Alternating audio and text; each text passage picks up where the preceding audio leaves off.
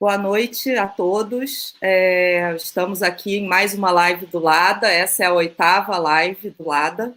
Hoje estamos com o tema Rua em Transe, Arquitetura, Design e Cidade, em que a gente vai conversar sobre. Boa noite a todos. E... É, estamos aqui em mais uma live do Lada. Essa é a... Desculpe o bug, é que eu estou com o YouTube e, o, e a plataforma aqui ao mesmo tempo, não vai mais acontecer. É, então, a gente está aqui com o tema hoje Rua em Transe, Arquitetura, Design e Cidade, em que a gente vai conversar, obviamente, sobre esses temas e sobre o que, sobre projetos que a gente desenvolveu que culminaram nesse, nesse projeto Rua em Transe, sobre o qual a gente vai falar hoje. Estou aqui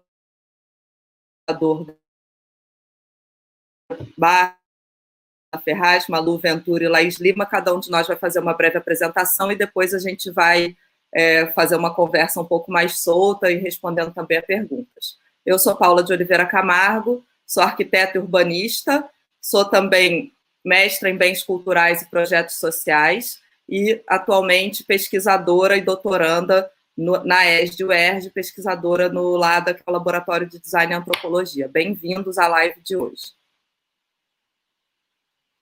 Boa noite a todas e todos.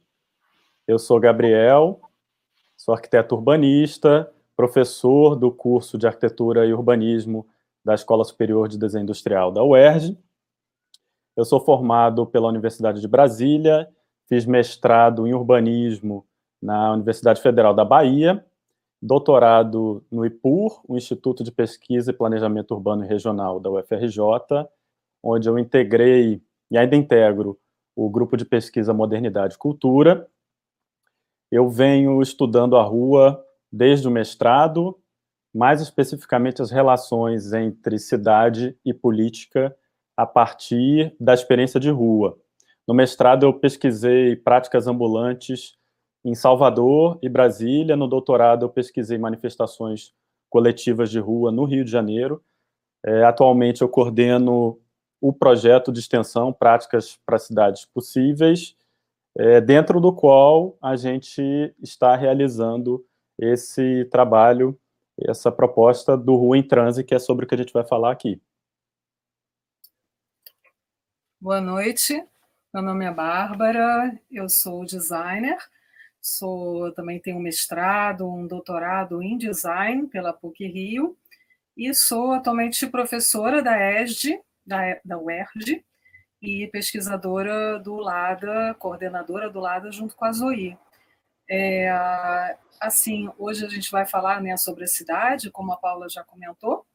Essas questões de cidade sempre me interessaram, é, tanto como, digamos, designer, a designer que eu sou, mas também como cidadã.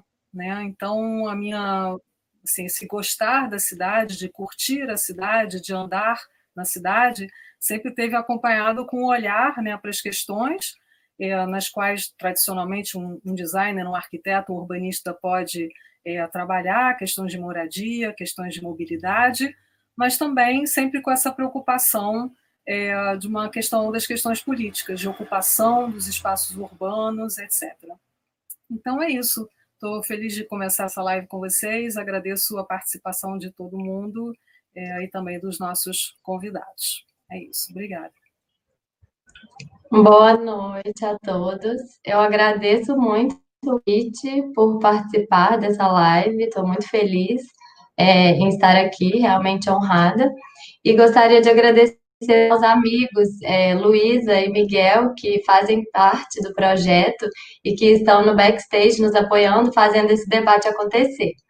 É, eu sou mestre pela, é, em design pela Universidade de Brasília, graduada em arquitetura e urbanismo, com graduado IST na Universidade da Catalunha, no curso de engenharia da construção, com apoio do CNPq. E como que eu vim parar aqui, né? Meu interesse é, em pesquisar sobre as mediações nas cidades e sobre o cotidiano surgiram durante a pesquisa do mestrado, onde eu realizei uma leitura do espaço urbano, uma leitura semiótica, na cidade de Brasília, é, em busca de compreender as relações é, entre território e cidade e realizar um confronto de planejamento e vivência. E o estudo de cidades, ele me conduziu a uma infinidade de inquietações, justamente por fazer parte do nosso cotidiano e por ele estar em, em constante transformação a partir das nossas ações sociais. Então, como arquiteta, como urbanista e como designer, eu acredito que há uma necessidade do pensamento crítico sobre as cidades contemporâneas, é, e a partir da realidade social e da necessidade de inserção de projetos colaborativos. E eu passo a palavra para a Lu.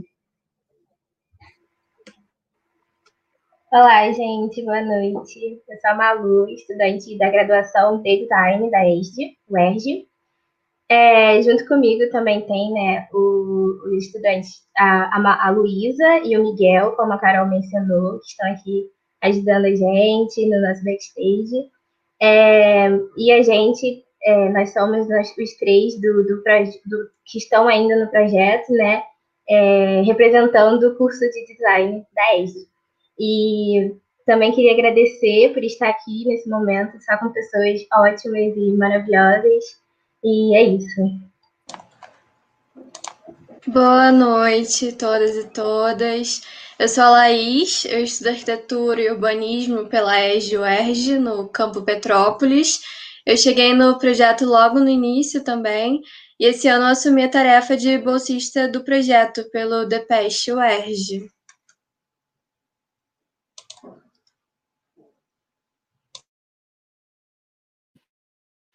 Bom, é, hoje eu vou, fa vou fazer esse papel de ser mediadora, então quero agradecer muito a presença de todo mundo que está aqui, não só que está assistindo a essa live, que é um resultado de um projeto é, que a gente já pode dizer que tem mais de um ano agora, é, e também dentro do, do, desse, desse outro projeto, são vários projetos acontecendo juntos, né? As lives do LADA, que é o Laboratório de Design e Antropologia, e esse projeto que a gente vai apresentar hoje.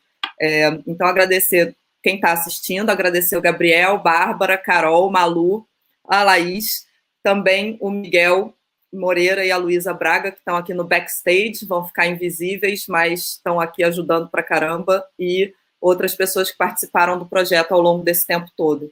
É, a, a, introdução que eu vou fazer, eu não falei na minha apresentação, mas uma das coisas que eu faço, além de ser arquiteta e urbanista, mestra, estar tá fazendo doutorado e tal, é que eu trabalho no Centro Carioca de Design, que é vinculado ao Instituto Rio Patrimônio da Humanidade da Prefeitura do Rio. É um espaço na Praça Tiradentes, uma casa, onde a gente busca é, apresentar e pensar junto projetos e questões de design, de arquitetura, de urbanismo que tenham relação com a cidade. Até por estar no centro, é, isso é uma missão muito importante. A nossa porta, para quem não, não conhece, nunca foi, fica o convite quando reabrirmos as portas para o público, obviamente.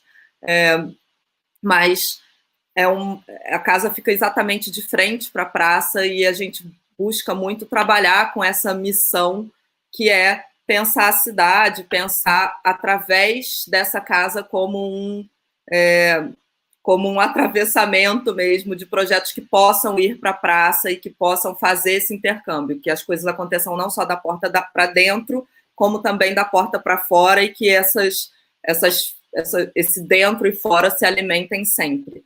É, e nesse sentido, o contato com, com a ESD sempre foi um contato muito importante, crucial, eu diria, não só pela questão de ser uma escola de design, mas também de sermos muito próximos geograficamente e é muito fácil ir de um lugar para o outro e fazer com que esses fluxos aconteçam.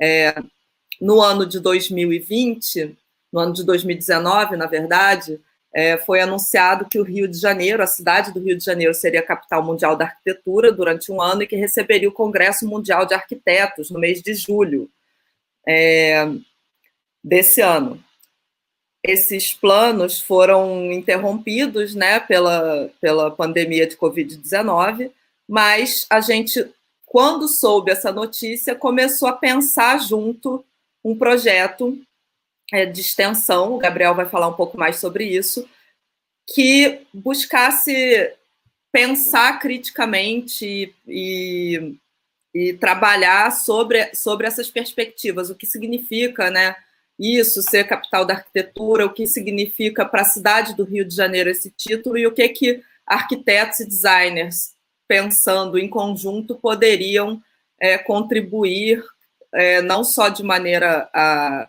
a contribuir com programas, mas também contribuir com pensamento e um pensamento crítico e ativo sobre, é, sobre essa questão.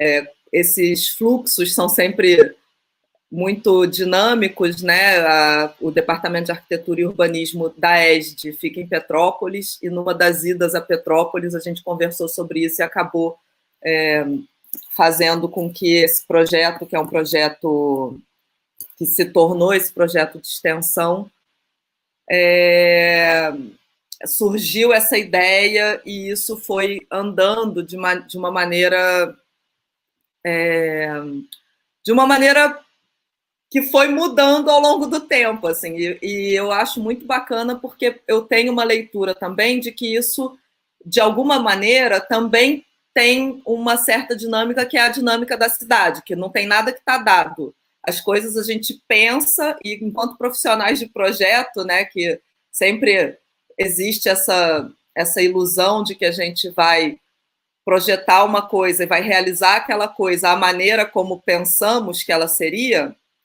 é, quando a gente vai fazer, realmente tem mil coisas que atravessam situações e, e questões que, muito, que quase sempre fazem com que o que a gente pensa não saia exatamente daquela maneira e a gente precise, ao longo do processo, ir mudando e se adaptando e fazendo a coisa acontecer. É, então, hoje, é, o Congresso Mundial dos Arquitetos teria sido no ano, no, na semana passada, foi adiado um ano, e a ideia justamente era que a gente tivesse um resultado na semana passada. E a gente está tá fazendo essa live hoje, eu acho que é um momento super importante que justamente a gente tem esse esse marco, né, esse cronograma que a gente tinha se proposto a fazer e a gente está aqui fazendo de uma maneira totalmente diferente. É, então, eu vou começar, a gente vai fazer algumas perguntas. Eu vou começar fazendo uma pergunta para o Gabriel, e aí a conversa vai partindo daí. Eu vou fazer. Então, eu vou perguntar para o Gabriel aqui. Qual foi a sua reação ao saber que a cidade do Rio seria a capital mundial da arquitetura em 2020? E o que te motivou para propor o projeto de extensão que acabou se desdobrando no Rua em Transe?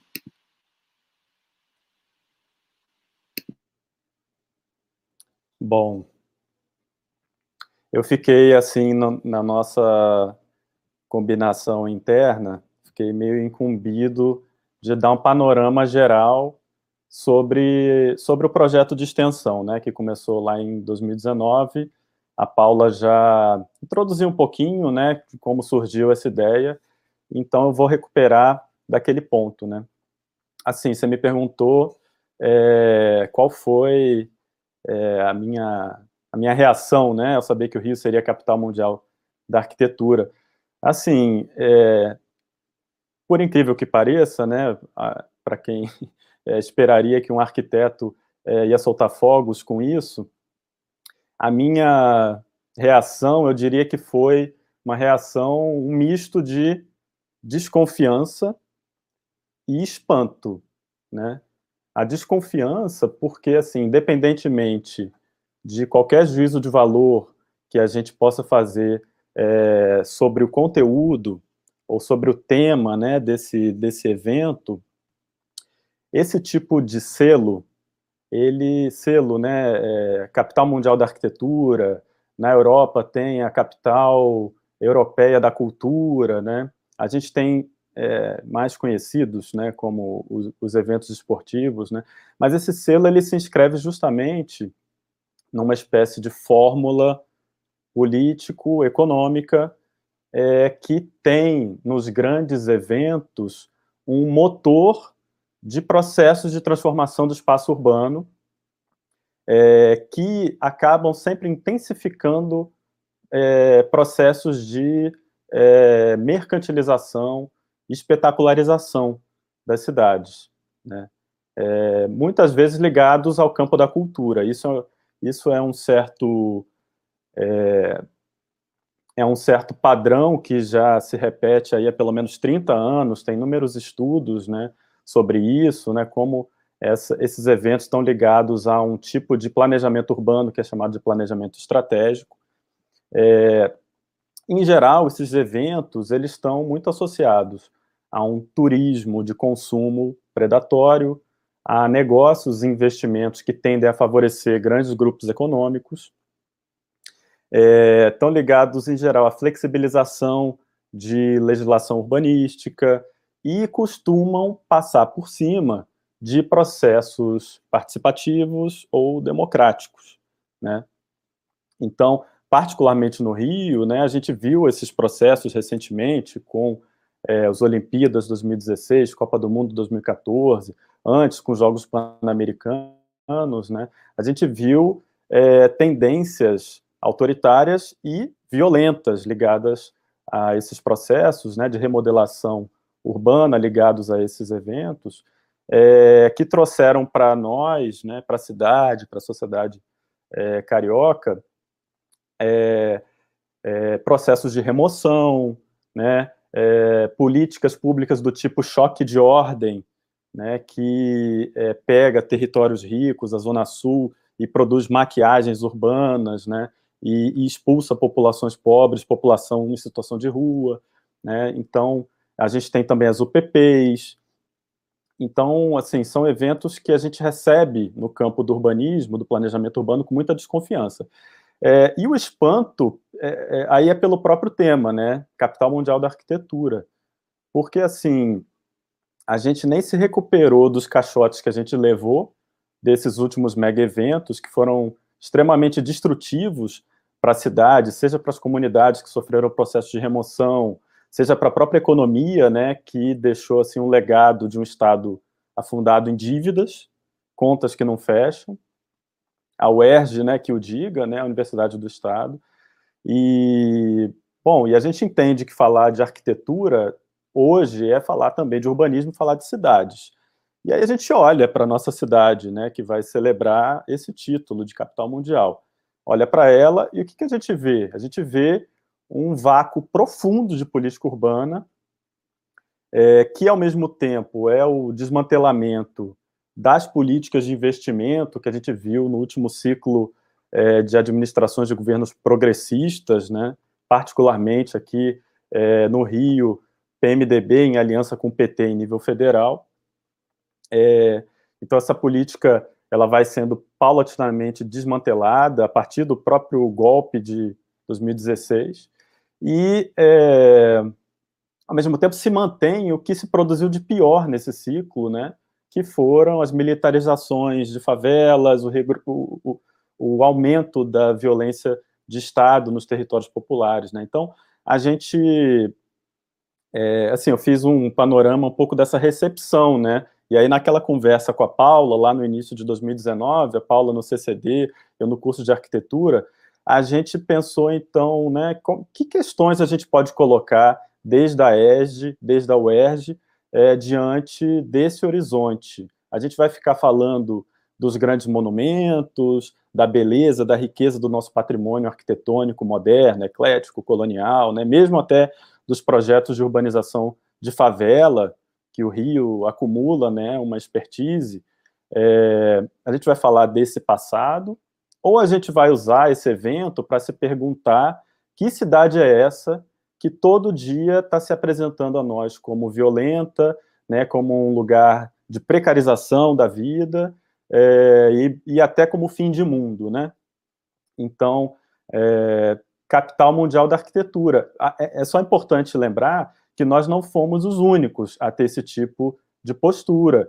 O IAB, o Instituto dos Arquitetos do Brasil, as escolas de arquitetura e urbanismo da cidade, né, outras instituições vem construindo debates, concursos de ideias, oficinas, né, que buscavam usar esse selo, essa visibilidade, para colocar na esfera pública uma agenda de questões urbanas atuais que acabaram ficando em segundo plano no debate político. Esse debate político que a gente, bom, eu não vou nem avançar nesse tema, mas a gente conhece e está profundamente é, atolado nele, né? Então a gente se pergunta de que arquitetura a gente está falando, né? De que cidade? É a cidade cartão postal? É a cidade da correria? Né? E para que mundo é esse que a gente está falando? Ou que mundo está é, tá associado ao tipo de arquitetura que a gente quer falar? Quem são os sujeitos dessa arquitetura, né? Então, a, a gente pensou assim, em construir um projeto de extensão que, é, numa dimensão processual, por meio de oficinas, junto com os estudantes, construísse uma visão crítica, provocativa é, e também propositiva sobre que arquiteturas seriam essas que serão reconhecidas e apresentadas para um público mundial. Quem são esses sujeitos envolvidos nessas arquiteturas, né? É, então, a gente começou a trabalhar com os alunos uma cartografia de práticas de cidade, a partir do próprio território dos alunos, porque a gente é, entende, é, e aí tem uma dimensão, acho que pedagógica do projeto, né, é, que a cidade já está em nós, a gente não precisa ir buscar esse outro muito longe, né. Os, os alunos do projeto de extensão, os alunos da UERJ, são cidadãos que cruzam o Rio de Janeiro inteiro, né, vêm de todas as regiões do Rio, da região metropolitana, né, então, é, essa alteridade ela já está presente nas nossas trajetórias cotidianas, portanto, nas ruas em que a gente está se constituindo enquanto sujeitos. Então, a gente trabalhou é, em 2019 com duas oficinas que buscavam fazer essa cartografia, é, uma no UERJ Sem Muros, que é um grande evento de extensão da UERJ, e outra oficina é, que a gente realizou no âmbito do Entre Meios, um seminário organizado pelo LADA. E aí, nessas oficinas, a gente primeiro é, trabalhou com uma ideia de cartão postal é, que não teria os monumentos canônicos, mas justamente essas arquiteturas outras cartografadas nos territórios dos alunos. E é, a partir desses cartões postais, a gente começou a criar relações, tentar produzir um, um, algumas especulações sobre conexões entre esses modos né, de, de, de produzir cidade. E depois a gente, na segunda oficina, chamou alguns desses praticantes para uma roda de conversa, né, em que é, o tema era livre, mas a, gente, a, a conversa acabou é, se encaminhando para uma discussão sobre autonomia e política pública, né? Entendendo que essas arquiteturas elas elas acabam sempre se fazendo numa relação tensa com o Estado. E aí, em, enfim, a gente termina 2019. Em 2020, a gente começa a chamar essa cartografia de arquiteturas cidadãs, né? Entendendo que esse cidadão está ligado a um conceito de cidadania que precisa ser é, climatizado, né? Uma cidadania que é precária, que é, é desigual, né? E, e, muitas vezes incompleta se a gente assume um certo parâmetro de referência europeu, sei lá, né? Que é muito comum. Mas a gente pensa que essas arquiteturas são cidadãs também porque elas constroem a própria cidadania, né? E, e a ideia era produzir, então, entrevistas com esses arquitetos cidadãos é, e construir no CCD, na Praça Tiradentes, né, um espaço é, de escuta dessas práticas, desses praticantes, em que essas entrevistas iam ser transformadas em visualidades, aí a gente aproveitando também, trabalhando né, com um certo, uma certa linguagem que atravessa o campo da arquitetura e o campo do design. Então, visualidades que seriam construídas a partir dessas falas. Seriam lambi-lambi, seriam cartazes, seriam vídeos. É, enfim, a gente estava começando a trabalhar isso, e aí veio a pandemia, as atividades é, na UERJ foram suspensas, as, as, atividades presenciais, o próprio congresso da UE foi cancelado, e a gente entrou num processo de transe, né, que virou uma reelaboração do, do próprio projeto que chegou no Ruim Transe. Aí, assim, eu vou agora passar a bola para a Bárbara, é, pegar daqui, perguntando para ela é, como ela, como designer, como pesquisadora no campo do design que estuda a cidade nas suas múltiplas é, expressões. É, como é que você percebe esse processo todo, né, é, que eu comentei aqui, do projeto de extensão que foi se transformando, é, à luz da disciplina do seu trabalho de pesquisa na pós-graduação do design, que você trabalha essas relações entre design, é, cidade e arquitetura, né? E acabou vir, chegando nesse momento que a gente está no Ruim Trânsito.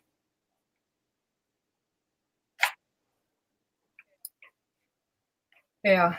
Bom, vou aproveitar então, Gabriel, que você já fez, já deu um amplo, né, um panorama, né, uma contextualização de todos esses processos que a gente vem vivendo aqui no Rio de Janeiro, né? E eu acho que são todos esses processos que me levou, inclusive, quer dizer, dentro do LADA, a trazer sempre esse tema da cidade. Né? Eu acho que, pelo menos, remonta ali 2013, 2014, 2015, que é, uma, primeira, uma primeira proposta de curso, a Zoe me puxou, e depois eu, de, uma, de separadamente, né, fui tra tratando esse tema da cidade, justamente por entender que a gente estava passando por processos né, bem complexos, todos esses mega eventos, o Rio de Janeiro virou uma cidade de mega evento, e que a gente precisava é, trabalhar essas questões. Né? Então, é, eu diria assim, eu comecei a fazer propostas né, sistemáticas todo ano, um curso, né? É, no ano passado, é, eu puxei muitas questões políticas mesmo, diretamente políticas, então a gente trabalhou alguns autores, eu vou mencionar alguns autores, de repente a gente bota ali no chat as referências bibliográficas. No ano passado, a gente trabalhou um pouco com a Chantal Mouffe, que fazia uma diferença entre o político e a política, era interessante para a gente entender que tipo de atuação política nós também como designers, arquitetos, urbanistas, poderíamos ter. E também trabalhamos também com um cara chamado o David Graeber, que participou do Occupy, já numa pegada, ele é antropólogo, anárquico, autonomista, depende de como as pessoas percebem isso. Enfim, essas questões políticas estavam muito presentes no curso no ano passado, mas esse ano, até pensando justamente numa possível parceria com você, eu já estava, e por conta do, do, todo esse processo né, de extensão do ano passado, que foi muito rico, eu falei, a gente precisa retornar às nossas práticas, né? enfatizar mais, em vez de estar num discurso muito político, de olhar, voltar, olhar para a cidade mesmo. Né? E aí, é, eu acho que até pensar essa questão da cidade é uma coisa que a gente se questiona muito no, no mesmo. Eu acho que a gente fala de cidade é, logo fica uma. É um termo muito abstrato, às vezes. O que, que cidade? Que, que é cidade? Né? Então, é, de um ponto e, e, com muitos riscos, né, da gente a partir dessa, desse, desse termo muito abstrato, abstraído de, das concretudes cotidianas, isso nos leva muitas vezes a projetar de uma forma um pouco idealista. Não que o idealismo, a utopia não deva estar presente nos nossos projetos, mas a gente sai um pouco daquilo que acontece realmente na cidade, né? E aí eu acho que a gente fez uma grande transformação ao colocar esse termo rua, né? Eu acho que rua, a rua traz esse pé no chão que a gente estava procurando. Então, é, para trazer justamente essa concretude de um pensamento, eu coloco né, como um design encarnado mesmo, um design encarnado nos processos urbanos, na vida das cidades. Né? Aí, assim, só para não me estender, porque acho que a gente tem que conversar muita coisa, mas é, eu queria colocar dois grupos de autores que a gente trabalhou, que a gente vinha trabalhando nesse primeiro semestre, até sermos é, acometidos, né, tomados por essa pandemia, a gente começou a trabalhar com alguns clássicos, o Lefebvre, a Hannah Arendt, Manuel Delgado, Michel Agier, Jane Jacobs. Muito rapidamente sobre a Jane Jacobs, a gente pode retornar a ela e nas próximas falas, nas perguntas, ela traz uma coisa muito interessante, que é uma enorme capacidade de observação e uma percepção justamente da cidade, não a partir de projetos idealistas, etc., mas ali da concretude mesmo, do cotidiano, das mães, das crianças, dos comerciantes, é, das ruas, das calçadas, né? Então eu acho que houve um grande encantamento, né, por parte de todo mundo ali. A gente lendo esses textos da Jane Jacobs, ela sempre encanta muito. Ela traz coisas muito interessantes como é, esses olhos da rua, né? Ela tem essa expressão. A rua é feita de muitos olhos, muitos contatos, né? Que nos trazem confiança. Então, é todo um outro linguajar. Se a gente pensa em tudo que veio como terminologia nos últimos anos, né, por conta desses megaprojetos, quando a gente fala de, de olhar, de contato, de confiança, é uma outra rua que emerge desses textos. E ela também, enfim, é, eu acho que isso era uma temática interessante, ela traz outras questões, a questão da diversidade, diversidade dos usos, a ideia de que sim, há projeto, né, mas há também usos a partir desses projetos, enfim. E eu acho que a partir daí a gente estava num terreno super interessante, né? Isso já estava ali em março, né? Ainda com uma pandemia talvez ainda não decretada, mas é, e, sempre com essa inquietação dentro do grupo e minha própria, né, de que, ok, a observação é muito importante, né, toda essa, essa narrativa, esses personagens, mas e aí? O que, que nós, né, enquanto designers, arquitetos, urbanistas, o que, que a gente quer fazer? O que, que a gente pode fazer, né? É, o que fazer? É uma pergunta meio leninista mesmo. E aí, o que fazer? Como fazer? E eu acho que aí o design tem trazido bem, boas respostas. Eu tenho que ver como é que eu estou com o meu tempo. E eu acho que eu já cheguei aos cinco minutos, mais ou menos. Mas eu vou seguir mais um pouquinho, rapidinho, sobre a questão do design. É, a gente estava lendo é, uns livros também, e nesse caso eu citaria o Miodrag Mitra, né? Nome serbo, ele, mas ele trabalha nos Estados Unidos, o Mildrag, ele trazia um livro chamado é, Urbanismos Concorrentes, né, Concurrent Urbanities, é, essa ideia do infrastructuring, na verdade não é um termo, não é um termo dele, próprio dele, não foi ele que cunhou, né, mas ele trouxe essas ideias do infrastructuring, do institutioning, e o que eu vou querer comentar aqui, bom, primeiro isso, né, essa, esse gerúndio que está voltando muito no design, a gente ri um pouquinho sobre isso, porque tantos ings, né, é, tem umas, a gente pode discutir isso depois, apesar de ser inglês, né, uma língua, enfim, é, totalmente ali do, do colonizador, né, no, no, nos termos que tem que ser colocado ultimamente, mas tem essa coisa do processo, né, do processual, que é muito interessante, né? O próprio Ingold fala muito do making, a Haraway fala do ongoing, ou seja, algo que está acontecendo, dessa importância do presente. Né? Então, esses ings têm também o seu poder de sedução.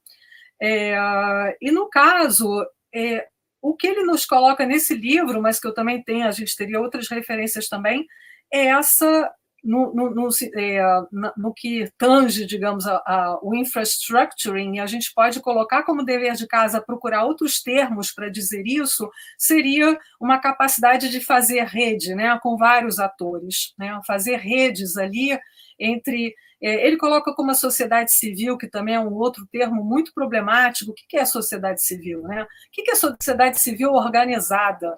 Eu adoro a sociedade civil organizada, mas aquela que também não é tão organizada assim ou que está tentando se organizar. Né? É, então, esse infrastructure, entendido ali como uma capacidade de fazer teias, tecer redes, permeando todos esses atores, é um termo bem interessante. E o outro é a capacidade de, a partir desse chão, exatamente desse chão da cidade, desse chão de práticas, institucionalizar. Não precisa virar grandes instituições, grandes pactos para todo sempre, né? Mas essas pequenas institucionalizações, pequenos é, pactos, menos tácitos às vezes, mais transparentes, mais públicos, é interessante. E aí tem, acho, a meu ver, um grande terreno de atuação para um designer interessado nas questões de cidade. Resta a gente trabalhar né, um pouco, é, tentar entender como. Eu acho que a questão do como continua é, presente. Né? Então, para não me estender, eu acho que eu já passei um pouquinho do meu tempo, eu vou passar, então. A gente estava trabalhando tudo isso é, nesses meses, né? É, e à medida que a gente estava trabalhando nisso, a gente começou a morrer de saudade das ruas. Eu acho que começou assim, gente, que saudade das ruas, né? A saudade desses olhares. E é, eu acho que foi aí, né? que começou a nascer, nascer esse Rua em Transe, e acho que Carol, né, que foi chegando com a gente nesse processo, chegando de Brasília, chegando aqui no Rio de Janeiro, com um olhar também muito atenta para o processo, mas também tomada ali pela, por essa pandemia. É, enfim, eu acho que ela vai poder é, comentar um pouquinho mais sobre tudo isso.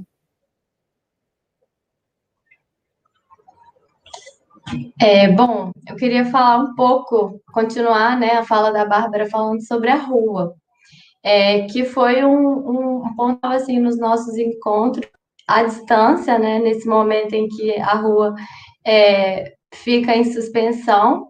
É, e que a gente vem falando de movimentos e de desdobramentos na rua, autores que falam sobre isso, como Agir, né, que ele fala de, de grupos que se mobilizam para fazer que movimentos para fazer com que movimentos aconteçam. E ele fala é, como exemplo a festa na rua e ele fala desses movimentos não como um momento identitário, mas como um momento democrático. Então é nesse ponto desse, da rua que a gente que a gente enxerga como um espaço em que ocorre desdobramentos e que quando a gente busca essas memórias da rua são a gente fala de uma memória ritual e não de uma memória urbanística. E eu acredito que é o que a gente pretende aqui ao apresentar histórias de rua no projeto Rua em Transe, onde novas percepções e vividas a partir dos moradores sentadas, né, a partir dos cidadãos que fazem a cidade. Então, a rua, ela se apresenta para nós como um espaço diverso, multicultural, presente no cotidiano das pessoas, é, em que nesse momento teve que é, entrar em suspensão, mas não deixa de ser um local de encontro, de trocas e um local de luta, de embates e, e de revoluções. Então, é, Lefebvre ele traz o pensamento de que se existe uma produção na cidade e das relações na cidade, é uma produção e reprodução por seres humanos, mais do que uma produção de objetos. Então, o foco aqui é, é compreender é, essas obras são realizadas é, nas, é, pelos próprios citadinos. Então, a cidade ela tem histórias de pessoas, de grupos bem determinados que realizam essa obra nas condições históricas é, pré-existentes. Então, como pós-graduando em design, eu compreender a relação entre a cidade, é, que é a estrutura oferecida ao indivíduo, e as representações sociais e as heranças históricas no território essas representações sociais dos indivíduos. Fim, os desdobramentos históricos é, desse território, né? É, em Brasília, a minha pesquisa em Brasília, ela partiu de um estudo que vai além da questão arquitetônica e vai a caminho da compreensão dos aspectos humanos. Então, a pesquisa ela nasceu de uma observação de que determinados processos e acontecimentos no centro de Brasília podiam modificar os modos de caminhar, ver e apropriar na cidade. Então, uma cidade sonhada, planejada e projetada, que nasce em 1957, é, concebida a partir de muitos propósitos, né, tanto políticos, sociais e carregados de símbolos, de intenções, é uma cidade que se constitui no modernismo e que se configura como um aglomerado urbano, né, que extrapola sua condição específica de, de capital administrativa e que torna-se um metropolitano de uma região geoeconômica é, heterogênea de precariedade social. É, então, há uma setorização no planejamento da cidade, é, e Jane Jacobs, eu, eu fiquei realmente, assim, encantada, porque ela fala tudo o oposto do que é, se constituiu, do que foi planejado para Brasília. É, mas, concluindo, eu, eu, eu percebi que a setorização é presente no planeta e a infraestrutura existente ela vai refletir no uso do espaço urbano, né? E aqui venho para o Rio nesse momento em que a cidade ela é intitulada como capital é, mundial da arquitetura, e eu venho me voluntariando relacionados à cidade. É, então, eu participei de debates sobre a cidade que queremos com o IAB, e em que a gente parte da observação de que os problemas da cidade eles são advindos dessa realidade tecnológica, sobretudo e sobretudo de, de ações que não são participadas e excludentes, né, controlados por, por, por poder. É, então, aqui no Rio, eu busco compreender as dicotomias existentes entre a fábrica né, e o asfalto, é, compreendendo que a cidade está dividida e, e, como isso reflete no uso do espaço urbano, né? Quais seriam os significados, os signos representativos é, desse, é, diante de uma aproximação territorial né, na comunidade e como essa desigualdade por parte dos moradores. É, eu vou perguntar para a Malu é, sobre o projeto, que ela vem participando desde os primeiros momentos, e desde o início do grupo de extensão, quando é, foi criada uma oficina, Práticas para Cidades Possíveis, e que foi apresentada ano passado.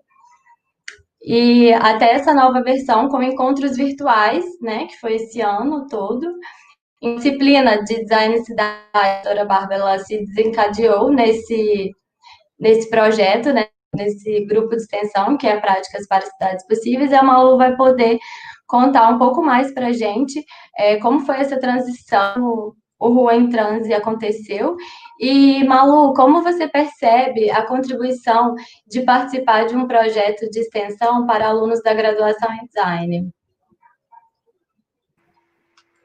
Bom, é, desde o chamado né, para participar do, do, desse grupo do projeto de extensão. Eu acho que me chamou a atenção por estar nele pra, e continuar até hoje, por ter esse caráter de questionar quem é, o que faz do Rio de Janeiro ser, é, receber esse título né, de, de capital mundial da arquitetura. É, quem são essas pessoas que compõem a cidade, que, que fazem da cidade ser ela como é também, né? Essas essas pessoas importantes que estão ocupando as, as ruas, é, trabalhando é, e levando o seu dia a dia. Nós também, que, que fazemos parte desta rua. É, e lá atrás, né, no, quando a gente fez a oficina de práticas para as cidades possíveis, a gente, como o Gabriel já, já mencionou, a gente fez uns cartões postais. E nesses cartões postais a gente colocou diferentes é, diferentes, é, diferentes é, práticas né, na cidade, é, mostrando isso mesmo, é, dando uma outra cara para o que todo mundo conhece nesses cartões postais, que são as belezas naturais, as belezas arquitetônicas. Então, a gente trouxe esses participantes, né, essas pessoas que, que a gente tem até é, também aqui nos comentários, a Maria dos Camelos está aqui presente para a gente. É, então, assim, e participar desse, desse, desse projeto, né, de, de estar inserida neste grupo.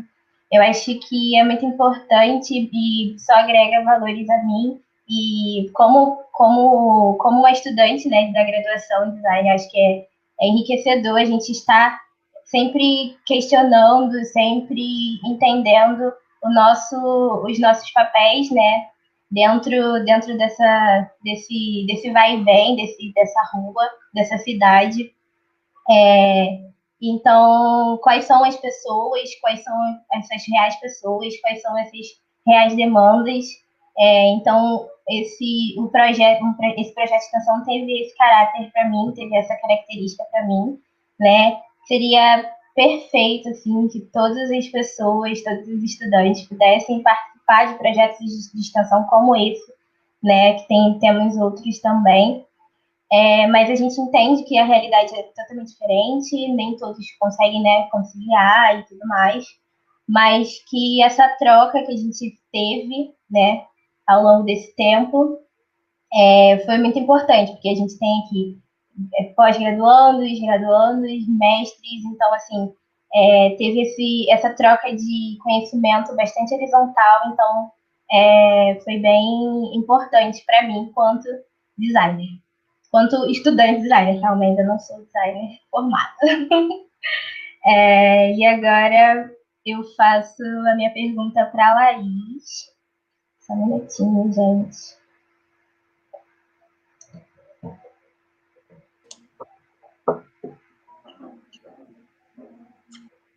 Então, Laís, você né, trabalhou também junto na construção do site que a gente está lançando hoje, né, o Rua em, Trans, Rua em Transe, e na edição também das histórias que foram enviadas para a gente, né, até, até agora, até esse momento. E a pergunta é o que o contato com esse universo trouxe de impacto ao seu modo de ver as ruas e a cidade, e como foi a experiência de ser um estudante de arquitetura num grupo composto por designers, arquitetos e advogados. É, eu acho que desde a primeira fase do projeto, principalmente após a roda de conversa que rolou durante o entremeios lá no CCD, a minha percepção sobre as ruas no que diz respeito aos encontros de realidade já se atorou. Naquele momento, nós reunimos pessoas de todas as camadas sociais, pessoas que têm atuações bem diferentes nas ruas, alunos de graduação, doutorandos, pesquisadores, mas também a Val, Gari, que realiza um trabalho excepcional de revitalização dos espaços no Complexo da Maré, a Jaqueline, que é uma mulher negra e artista de rua, o representante do Instituto Responsa, da comunidade do Morro do Querosene, e ali naquele momento, naquele confrontamento de realidades, eu voltei o meu olhar para pensar que a cidade precisa ser mais inclusiva. E precisa abrigar essas pessoas, se não com igualdade, mas com mais similaridade. Daí, nessa segunda fase do projeto, agora já no contexto da pandemia, em uma conversa que tivemos online sobre as nossas experiências passadas, sobre as coisas que já haviam acontecido no projeto, a gente falava justamente sobre isso, que o ideal para o projeto seria ter uma continuidade efetiva.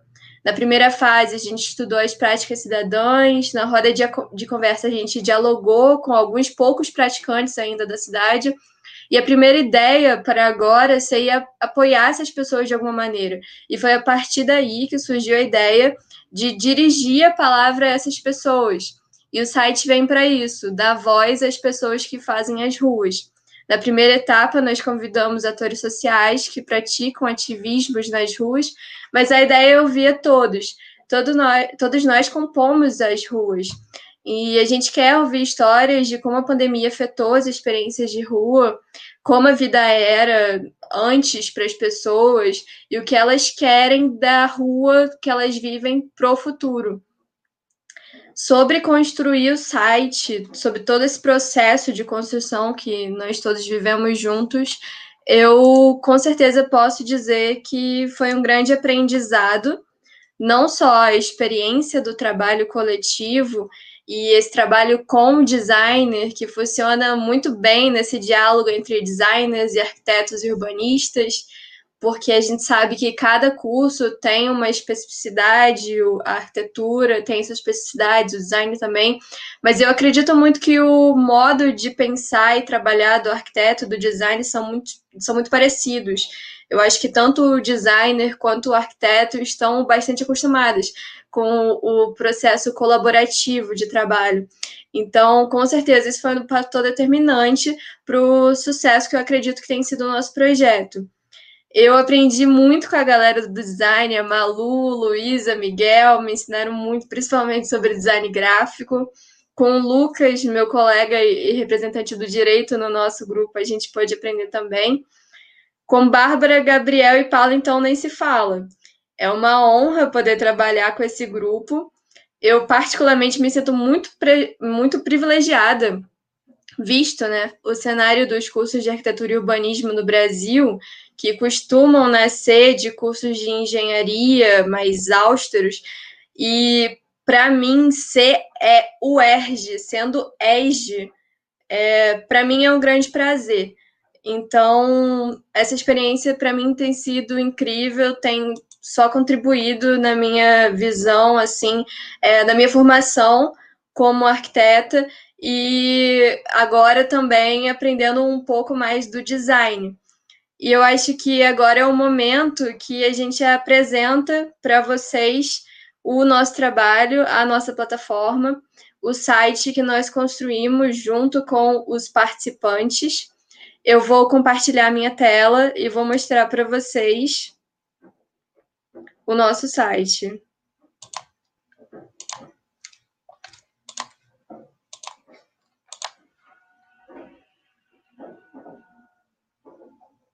Me confirmem, por favor, se está em tela. Ainda não está. É... Agora entrou. Então, essa, esse é o nosso site, essa é a primeira vista que vocês terão do nosso site.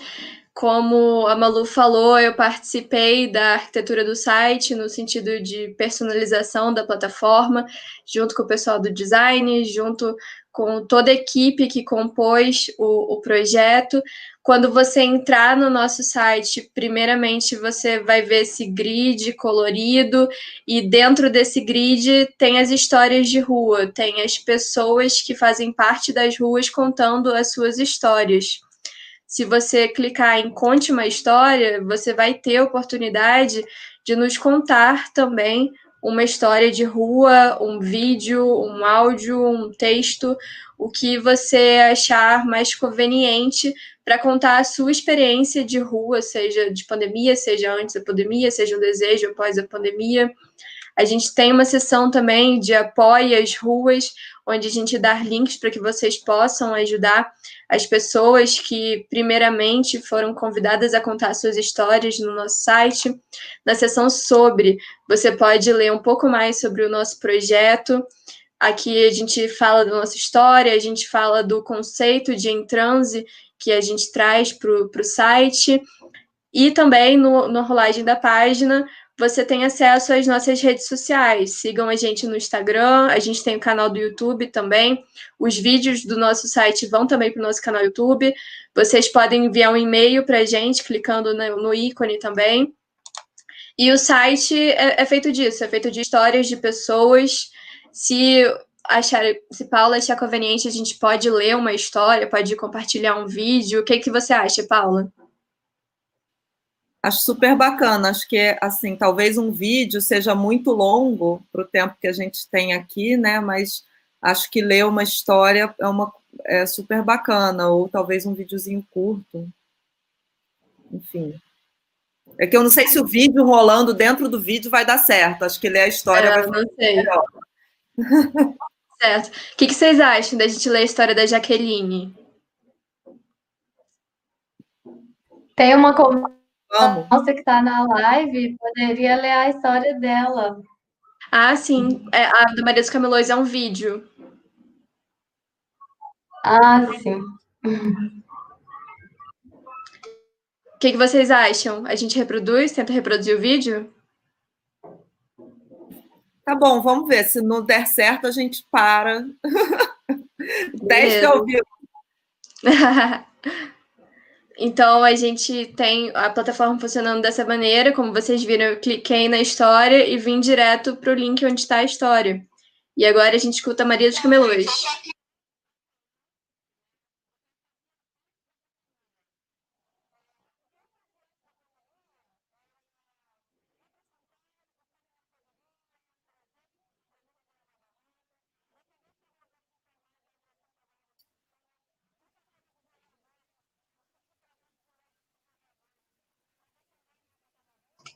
Gente, não tá para ser transmitido. Vamos ler a história do, do Roosevelt lá, está no.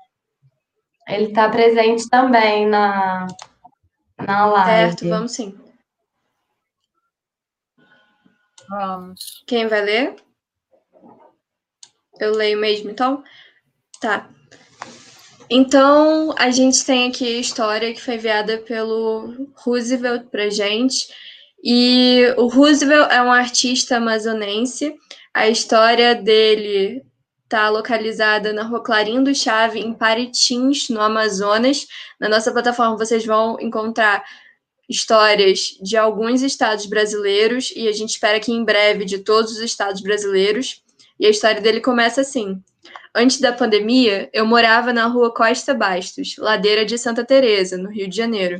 Digo morava porque precisei viajar para Amazonas em dezembro para realizar um programa de residência artística que coordeno, na comunidade ribeirinha do Amazonas, Paraná do Corocó, do Corocoró, perdão. Vim para ficar por três meses, mas fui surpreendido pela quarentena e fiquei em Parintins, Amazonas, cidade do Festival Folclórico Boi Bumbá de Parintins. Estou agora morando na rua Clarim dos Chaves, uma rua do centro, pouco movimentada. A rua é a que divide simbolicamente os espaços dos bombais garantido e caprichoso. Na minha estadia em Paritins, eu aproveitei para instalar um ateliê provisório e pintei a coleção Somos Todos Flutuantes, Paisagem Amazônica, pintura para turista de transatlântico. Criei também o Boi Bombá Tesouro Encantado, douradinho, confeccionando as alegorias e saindo para a rua. Com meus familiares e poucos amigos para brincar em volta da fogueira do dia de São João, 24 de junho de 2020 e dia 17 de 7 de 2020. Nessa data, o boi bumbá garantido morre e o caprichoso foge. No entanto, por conta da pandemia de Covid-19, a cidade não brincou o festival em junho. Foi remarcado para o mês de novembro, nos dias 6, 7 e 8. Entre as práticas que desenvolvia nas ruas do Rio, lembro de estar em praça pública discutindo assuntos de bairro, quando participei do Círculo de Cidadania do bairro de Fátima e vizinhanças. E também a prática de expor meu trabalho dos panos personalizados, arte doméstica em manifestações e atos que geralmente ocorrem no centro da cidade. Também expunha na Rua Pascoal Magno, Carlos Magno, em Santa Teresa, na Feira Livre, onde tem apresentação de chorinho do bairro de Laranjeiras, na Rua General Glicério, na Feira Artesanal da Praça São Salvador, também com uma apresentação de chorinho além das praias da zona sul da cidade do Rio de Janeiro. Quando retornar ao Rio, meu desejo é poder retomar minha vivência carioca com dignidade e conforto e contribuir para uma outra visão de mundo com o meu trabalho. As mudanças que gostaria que houvesse na rua são básicas: que a sociedade, pelos meios públicos ou coletivos de bairro, pudesse fornecer ruas com saneamento básico e infraestrutura adequada para todos os tipos de pessoas, eficientes e deficientes, e que nós pudéssemos transitar com segurança pessoal e coletiva. Por Roosevelt Pinheiro, 55 anos. E aqui a gente tem um, um botão que direciona para apoiar o trabalho que o Roosevelt faz. E as fotos do trabalho do Roosevelt no Rio de Janeiro, o vídeo é uma reprodução, na verdade, do desse festival que o Roosevelt participou no Amazonas. Então, é, essa e outras histórias estão na nossa plataforma. Eu convido vocês a acessarem ruaentranse.org e lá vocês vão encontrar histórias como essas, histórias diferentes, histórias muito interessantes, histórias onde as pessoas relatam suas experiências de rua e que realmente, quando eu recebi e fiz a coletagem primeira dessas histórias, algumas delas me impactaram assim, de forma que eu tenho certeza que também vai impactar você que vai ler essa, essa história. Então, tá recomendado ruintranse.org. Estamos lançando o, a plataforma e todos vocês estão convidados a acessar.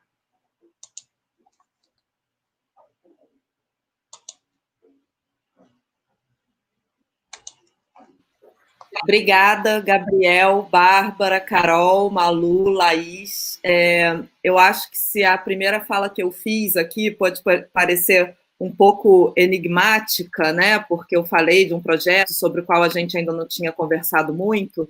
É, agora a gente já conseguiu ter um panorama bem bem completo disso que aconteceu, né? Que realmente foi um processo, e justamente o que eu quis dizer quando falei que é, como muitos projetos que acontecem ao longo do caminho, ele mesmo vai mudando. Quando a gente teve essa ideia inicial, é, pô, vamos falar alguma coisa sobre essa história de Rio capital mundial da arquitetura, porque o Rio, a cidade do Rio é a primeira capital mundial da arquitetura, né? É, esse título da Unesco. Foi, inclusive, foi uma disputa, porque existiam outras cidades que estavam disputando pelo Congresso e depois também pelo próprio título de Rio Capital Mundial da Arquitetura que vem com o Congresso e com a pandemia de Covid, isso foi adiado para o ano que vem e existe esse título que está aí também caminhando. E essa ideia que a gente tinha inicial e que começou com a oficina lá na UERJ, é, onde a gente apres... começou não, né? Mas um primeiro resultado foi apresentado no UERJ Sem Muros, onde a gente fez um mapa no chão e várias pessoas já participaram desse projeto nessa primeira fase, muitos colegas do doutorado, da graduação, é, participaram desse momento da extensão, que era um momento presencial, é, a gente entende que agora esse esse lançamento desse site em que a gente fala dessas histórias de rua, né, e dessas práticas, o próprio nome do site foi muito discutido, Rua em Transe, que tem a ver com trânsito, tem a ver com, é, com transitório, tem a ver com muitas palavras que estão aí com o próprio transe, no sentido de estar em transe, né? Então a gente é, pensou muito o que seria esse transe, como transar as ruas nesse momento também é, dessa pandemia. E a gente entendeu que isso seria, se a gente não pode agora fazer o que a gente ia fazer na rua, como é que a gente faz com que essa rua chegue em qualquer um que queira acessá-la, tendo, se tiver, né, um, um computador que tenha acesso a um celular com acesso à internet e que possa também contribuir. É, eu acho que a gente deve aqui, nesse momento, um agradecimento mais do que especial a todos que, que, se, que contribuíram com histórias, né? A tem, é, tem a Livreteria Popular, tem diversos outros projetos que já estão no site e que estão e que estão compondo esse esse não posso dizer primeiro, mas esse também resultado desse projeto de extensão que já está vindo há um ano e que já teve tantas fases diferentes. E que é também uma coisa muito importante, como as, a, um comentário que já veio aqui, que foi da Zoe falou, é, e de outras pessoas, né, na, veio na fala da Malu e da Laís também, com bastante força, da Carol, que é, assim, como realmente esse, esse é, estar e poder fazer parte desse projeto proporciona que outros encontros aconteçam tanto dentro da academia quanto fora dela. Né? Então, a gente está fazendo um projeto que é num programa de pós-graduação ou num curso de graduação, como um projeto de extensão, isso abre possibilidades internas e, e para fora também. Né? Tem algumas perguntas aqui já do chat. É, como eu sinalizei, na né, semana passada teria sido o Congresso Internacional da União Internacional dos, dos Arquitetos, que foi adiado para o ano que vem, e teria sido quando a gente teria levado o resultado para a praça. Então, a gente está aqui nesse momento, talvez lançando uma outra praça virtual e convidando todos para ocuparem essa praça com a gente, mandando suas histórias, seus projetos, que a gente é, vai fazer esse, um, uma inspiração muito grande que veio também para esse site. Foram projetos que a gente viu durante esse período como inumeráveis, que a gente viu é, no, aqui no Brasil, dando nome e qual, como era a vida das pessoas que faleceram pelo Covid-19. É, também uma, um outro do New York Times que fazia a mesma coisa, e a gente começou a ver esses projetos e tentar transformar isso com uma cara de rua e de cidade. É, então, assim, algumas perguntas, né, que eu acho que a que eu ia fazer, que era como o lançamento do site pode ser visto como uma alternativa à ocupação física desses espaços é, públicos que a gente pretendia fazer antes da pandemia. E uma outra pergunta que eu acho que é complementar, que foi mandada pela Zoe Anastasakis, é que cidade é essa que se apresenta? né? E para os estudantes, o que sobra da experiência ou da vontade de estar e pensar da rua nesse tempo da pandemia. É, depois tem uma outra pergunta que é mais específica sobre Brasília, mas eu acho que agora a gente podia fazer uma rodada tentando é, trazer um pouco desses questionamentos sobre essa relação entre o virtual e o real na cidade, nas praças e das experiências de rua não está direcionada a ninguém. Então, quem quiser responder pode começar.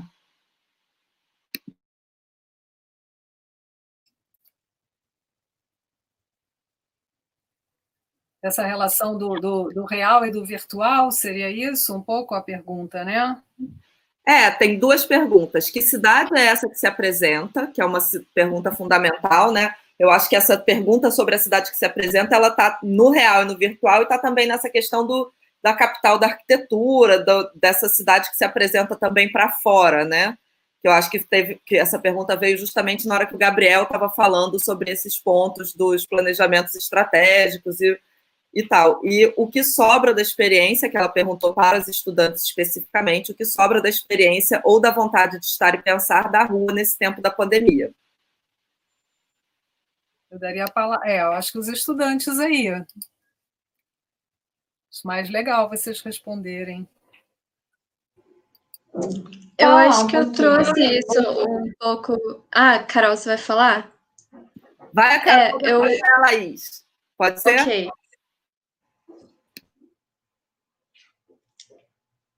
Tudo bem, então. é, eu acho que eu trouxe isso um pouco na minha fala, que foi até a Zoe, acho que ela perguntou antes, né?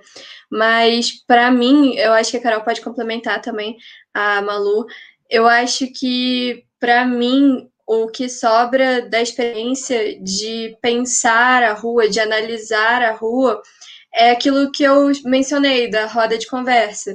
Eu acho que a rua precisa de justiça, a rua precisa de mais igualdade, a rua precisa que os atores urbanos sejam colocados em, não, se não em níveis semelhantes, mais próximos uns dos outros, porque o que a gente vê até nas histórias que a gente que a gente traz para o site são algumas histórias que trazem desigualdades, algumas histórias de pessoas que foram esquecidas ou que não têm tido a atenção do, dos governos, das suas respectivas cidades e estados, e pessoas que, por isso, vêm sido vítimas da rua. E o que a gente espera é que a rua não seja algo que, que seja um problema para alguém, que as pessoas não sejam vítimas das ruas, mas que todos os atores urbanos e pessoas presentes nas ruas possam participar das ruas com igualdade, com igualdade, e que as coisas realmente sejam mais justas, que as experiências de rua sejam mais justas.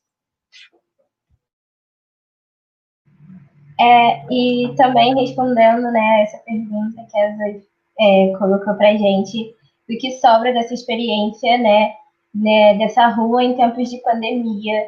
É, eu acho que durante esse, essa, esse período de pandemia, a, a rua se apresenta de, de, forma totalmente diferente, as pessoas estão é, se relacionando de, de forma diferente. É, em diferentes locais, né, você vê é, atenção, atenções diferentes neste momento de pandemia né? Seja no, no cuidado, ter cuidado para você ficar isolado é, e não contrair o vírus neste momento de pandemia. Então, essa experiência é, é, é isso que sobra da gente, sabe? Entender essas diferenças é, de ruas, essas diferenças de, de atenções né, que nós temos em relação à rua e em relação às pessoas que compõem esses espaços também. Eu só vou dar a fala das meninas, dizendo que a rua, no seu sentido físico e material, ela, ela representa a extensão da transformação e do uso, né? Que é o que a gente vem falando.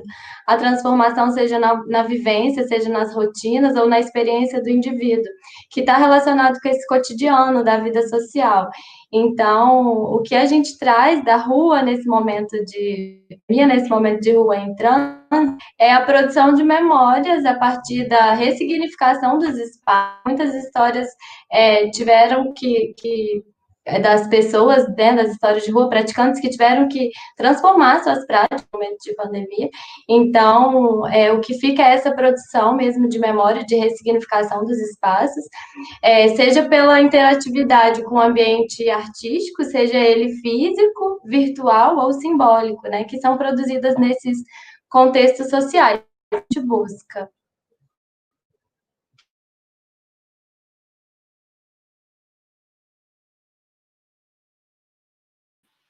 Tem uma pergunta aqui que eu achei bem interessante, que eu vou fazendo assim, não na ordem que elas vieram, tá, pessoal? Quem fez pergunta antes e tal, mas é por causa das temáticas, eu vou, vou fazendo aqui as conexões. O Roosevelt fez essa pergunta. Eu estou aqui pensando como poderia ser uma relação do transe e do transeunte, tanto no contexto antropológico, arquitetônico e também no designer. É, eu, assim, como a gente conversou muito sobre isso, acho que essa pergunta pode ser mais direcionada para o Gabriel e para a Bárbara, é, para falar um pouco dessa questão do trânsito, trânsito, trânsito, trânsito transeunte, contexto antropológico, arquitetônico e design. É...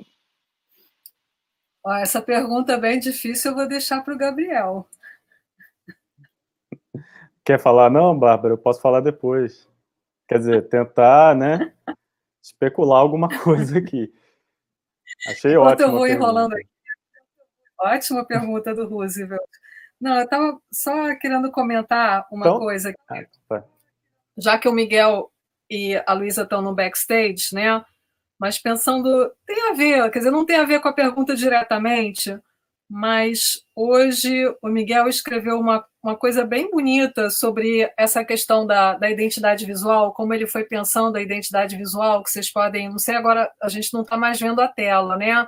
Mas ele trabalhou assim, quando a gente estava lá pensando esse momento, né, esse trânsito, essa transformação que estava acontecendo nas ruas e que estava afetando a nós todos, é, veio essa questão, por exemplo, do céu, né? A gente fica fica em casa, a gente olha para o céu, a gente começa a perceber um monte de outras coisas que normalmente a gente não percebia, porque a gente estava saindo correndo para pegar o ônibus ou o metrô, né? Então ele ele fez uma coisa, ele escreveu hoje lá no, no nosso chat, ele falou um pouquinho sobre isso, né? Sobre como ele tentou passar essa ideia de uma transformação, não sei se seria um transe, né? Mas uma ideia de transformação na identidade visual através primeiro do azul, mas que a, a, as outras designers, né, começaram a trabalhar toda uma a Luísa, a Malu, né, toda uma paleta de cores, né? A gente foi pensando no céu, a gente olha para o céu e o céu se transforma. Ele cada céu né? Cada um tem o seu céu, os seus céus, né? A gente viu muita foto de céu no Instagram, né? Então eu achei isso muito bonito ele falar.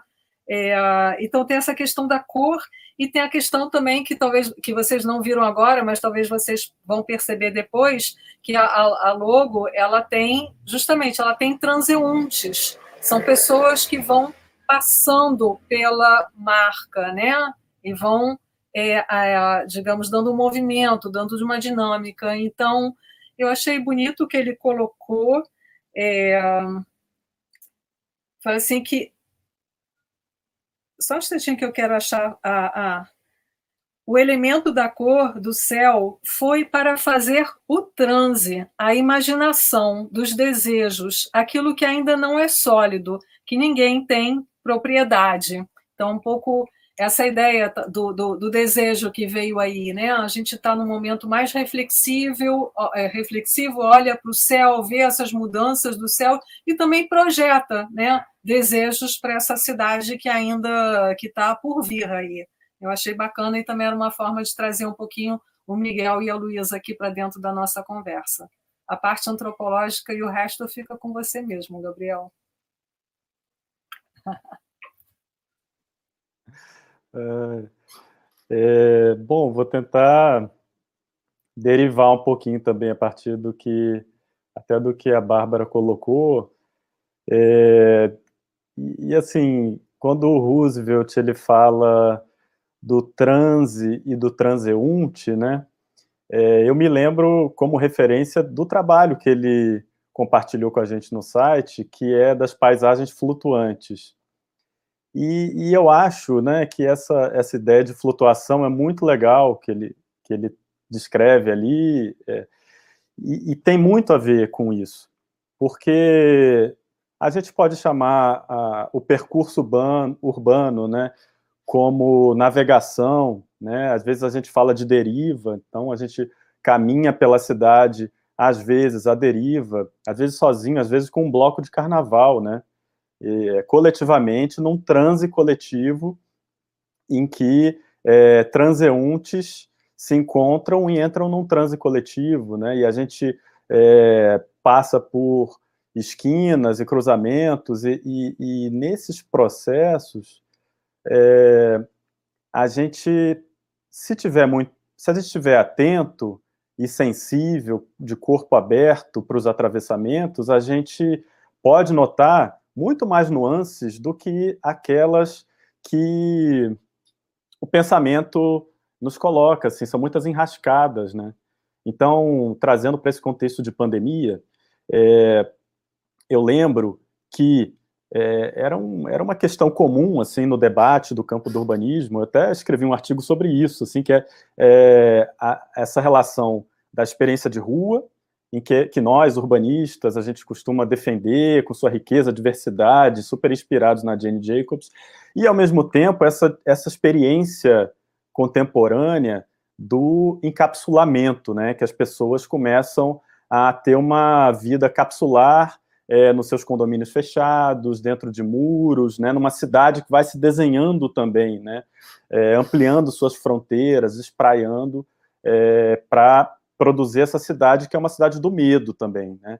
Então, assim, é muito louco como a pandemia ela traz umas questões que a gente não tem resposta, porque se antes da pandemia nós urbanistas de esquerda a gente defendia a rua e, e, e as forças conservadoras estavam associadas a, ao encapsulamento, de repente a pandemia ela, ela inverte isso, né? E a gente vê é, que assim o discurso que a gente deve deveria defender é o de é, fazer a quarentena, se resguardar. E, as, e o que, que acontece? É, é, a, é a ultradireita que vai falar da rua, né? Vamos para a rua, porque ninguém aguenta ficar longe da rua, né? Então, eu não tenho uma resposta para isso, mas é, é, é, muito louco como a gente, de uma situação é, preto e branco, a gente, pum, inverte para um discurso no campo da política que é preto e branco. E aí acho que, assim, uma das ideias por trás é, do site era mostrar que, na verdade, no chão da cidade, ali, como, como a Bárbara falou lá na, na fala inicial dela, né, e com, com, essa experiência da flutuação, do transeunte, a gente vê que a cidade tem muito mais zonas cinzentas, né? A cidade concreta, a cidade desejada, a cidade do pensamento, da memória coletiva, né? Ela tem muitos tons de cinza, ou para parafrasear um, um vizinho pernambucano, né? é, que adora uma cachaça, ele oferecia algumas que ele trazia, ele falou assim, essa cachaça aqui tem para mais de 15 ervas. Aí ele falava de novo para mais de 25 ervas. Depois ele falava para mais de 50 ervas, para mais de 60 ervas. Então, assim, né, é, entre é, os quarenteners e os cloroquiners, na verdade, a gente tem uma diversidade né, de, de experiências de rua, que eu acho que é um pouco a, a ideia do site, assim, porque a gente é, está muito capturado por polarizações há muito tempo e, e, e, a experiência narrada pelas diversas pessoas ajudam a gente a perfurar essas bolhas. Né? A gente fica muito dentro de um contexto cultural de pessoas similares, parecidas com a gente, que tem uma, o mesmo tipo de experiência, mas aí a gente pode olhar no site essas narrativas uma do lado da outra, né? as mais diversas possíveis. Então, acho que essa é uma, uma das ideias do site, um pouco assim, voltando né, para aquela pergunta, o que, que sobra dessa cidade? Na verdade, é, é, ela continua pulsando e a gente, enquanto arquitetos urbanistas, a gente pode também ficar sensíveis a esses múltiplos fragmentos e tentar encontrar maneiras né, de construir costuras entre eles. O site também ele, ele, ele, traz as histórias, mas o que você faz dessas histórias está também do outro lado da tela, né? Você pode construir suas costuras, suas, seus sentidos, e a gente também não sabe depois o que, que o projeto vai, vai propor, né? Acabei me alongando, é. derivei e flutuei aqui. Mas muito bom, porque tem já alguns comentários aqui que estão falando sobre essa questão de transe, né? E, enfim, e, essa, e esse negócio do transe, que bom, porque justamente vai longe e a ideia era essa mesmo, porque o Rua em Transe, esse transe tem muitos sentidos. Né? Tem uma pergunta aqui que é especialmente para Carol e para o Gabriel, que é da Pamela Marques, que é vocês são íntimos de Brasília, né? O que vocês observam de divergências e convergências entre Rio e Brasília sobre a concepção de rua e apropriação da cidade? Acho que a gente pode direcionar primeiro para Carol, que o Gabriel já falou muito no momento. Passar primeiro a bola para Carol e depois a gente tem ainda aqui mais umas duas perguntas ou três. É, bom, é, na verdade, uma provocação. De que a percepção coletiva da cidade de Brasília é de que ela é representada por uma cidade limpa, por uma cidade arborizada, cheia de jardins, é, é, integrada ao centro urbano e que a cidade se resume ao eixo monumental, né? E, e por outro lado, existe uma percepção social de que é, as comunidades do Rio são extremamente violentas, é, sujas e completamente ignoradas pelo Estado. Então, a minha provocação é se isso é realmente uma verdade. É, pergunto para o Gabriel se ele, se ele tem essa percepção das duas cidades, porque eu, como, como moradora das duas cidades, eu tive um estranhamento muito grande como moradora de Brasília, por viver em uma cidade em que é, pregava os princípios funcionistas modernistas, uma cidade segregada, é, é, é, é segregada por zoneada em tipologias, né? Então, é, foi uma cidade que me causou realmente muito estranhamento, por não ser voltada para a, as pessoas para é, essa vida social ativa e viva na cidade. Então, é para o Gabriel aí. E só mais uma coisinha, eu, como moradora da comunidade hoje, eu vejo um braço do Estado, é, tanto na saúde aqui dentro, é, tem, tem clínicas do Estado. É, é na situação de pandemia, por exemplo, eu conheço uma idosa que é, que, que recebeu é, vários idosos, na verdade, né, que receberam apoio do Estado, é, que levaram idosos da comunidade para um hotel.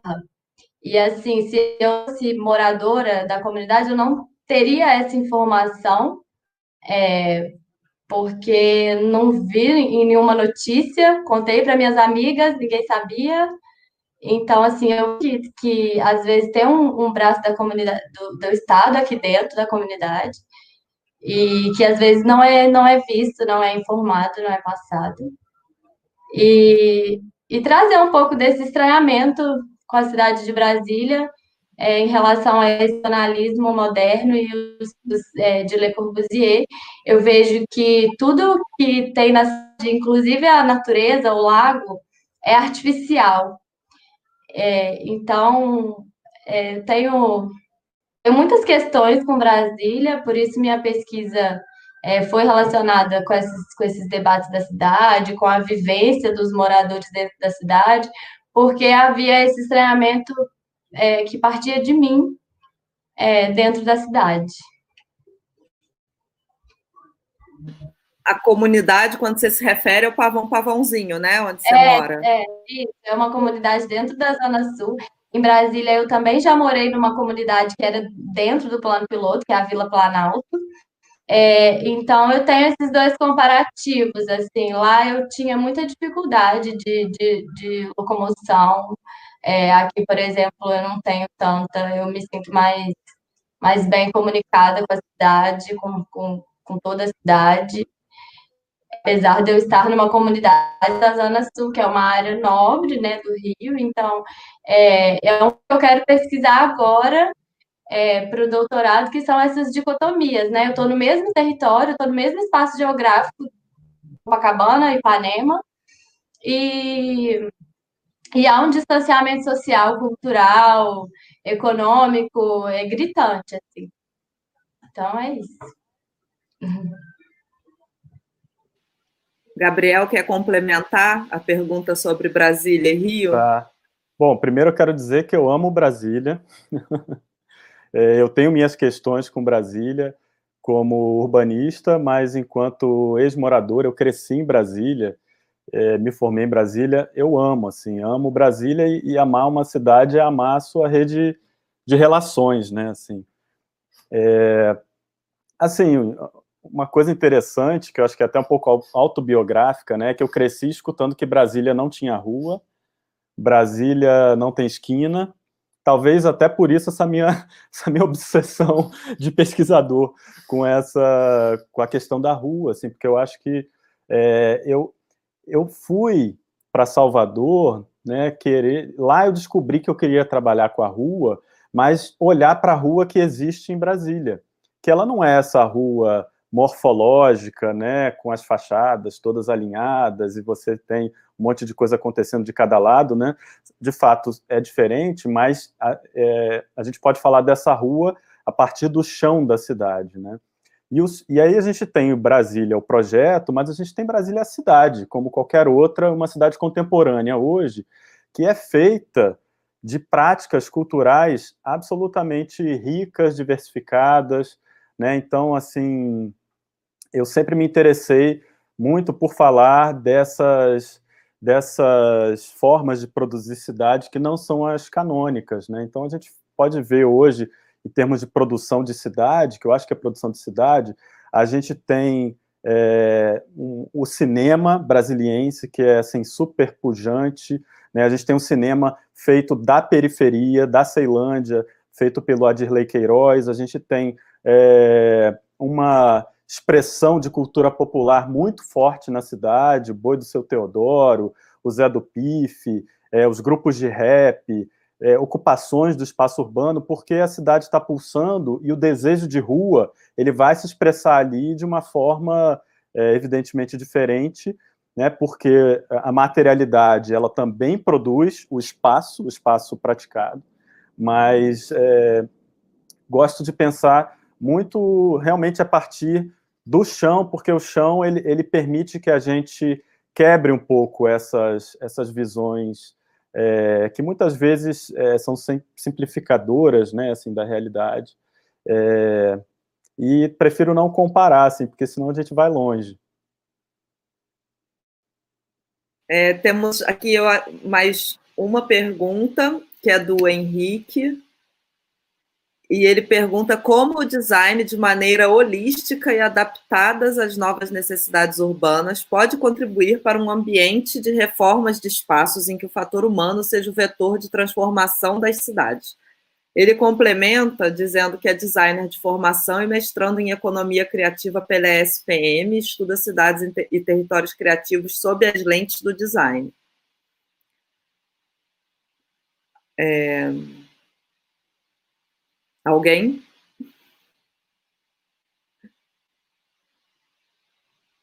Só para a galera do design. É, eu, é, eu posso começar aqui falando pela minha visão, né, de estudante e tal. É, a gente, no design, eu costumo dizer, né, costumo falar que design para mim é empatia, né, é você se colocar também no lugar do outro é, é você entender as, as reais demandas, as reais necessidades das pessoas, e a gente sabe que é, quem compõe, né, a, quem compreende essa, essas ruas, esse, essas, essas cidades, na sua maioria, não é ocupada pela classe acadêmica, né, designers, não só a gente, não só, é, e sim por, uma, uma, um grupo grande de pessoas que muitas vezes não, é, não são não são vistas, né, não, por falta de, de desse poder, de, desse indivíduo é, que compõe a sociedade. Então, eu acho que o, o, o, a, o design entra nesse, nesse sentido por, por fazer essa, esse olhar, esse, esse entender essas pessoas, né, de uma forma empática e tentar é, se colocar no lugar do outro, pensar pelo outro também. Dessa forma, eu acho eu acho que é isso. Bárbara podia complementar também. Oi? Eu gostei do oi.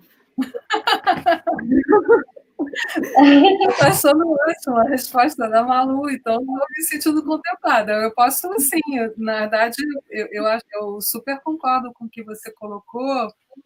Não teria muito a acrescentar, só reforçar talvez aquilo que eu disse desde o início, né? Não sei se é uma maneira holística, né? Mas assim, aquilo que eu falei, que eu puxei a Jane Jacobs ali para dar um pouco. Assim, o que ela estava falando para a gente que é isso: existe um projeto, existem os usos, né? Ou seja, nós não é, é tentar forçar a barra dizendo que somos todos projetistas, mas é verdade que a gente vai fazendo usos, né? Todos nós. E aí é que essa, essa minha pegada, essa minha vontade de atuar na cidade sempre foi de tentar realmente fazer isso aqui, né? Fazer, existem essas práticas é, de todos nós, enquanto cidadãos, no nosso dia a dia, nosso cotidiano, e existe é, essas, digamos, práticas um pouco mais é, especializadas, técnicas, etc. E que a ideia é sempre fazer junto, né? Então, eu acho que todos os experimentos de campo que a gente faz né, no LADA, assim, experimentos, porque é mesmo experimental, inclusive porque às vezes não funciona muito bem, mas é um pouco. É, é isso, é tentar juntar, pensar essas práticas, o que está acontecendo, vamos observar mais, vamos entender melhor, entender esses processos e vamos tentar, sim, sem abrir mão das nossas, se a gente tem habilidades, né, skills, se a gente tem conhecimentos, vamos também levar e vamos cruzar tudo isso. Então,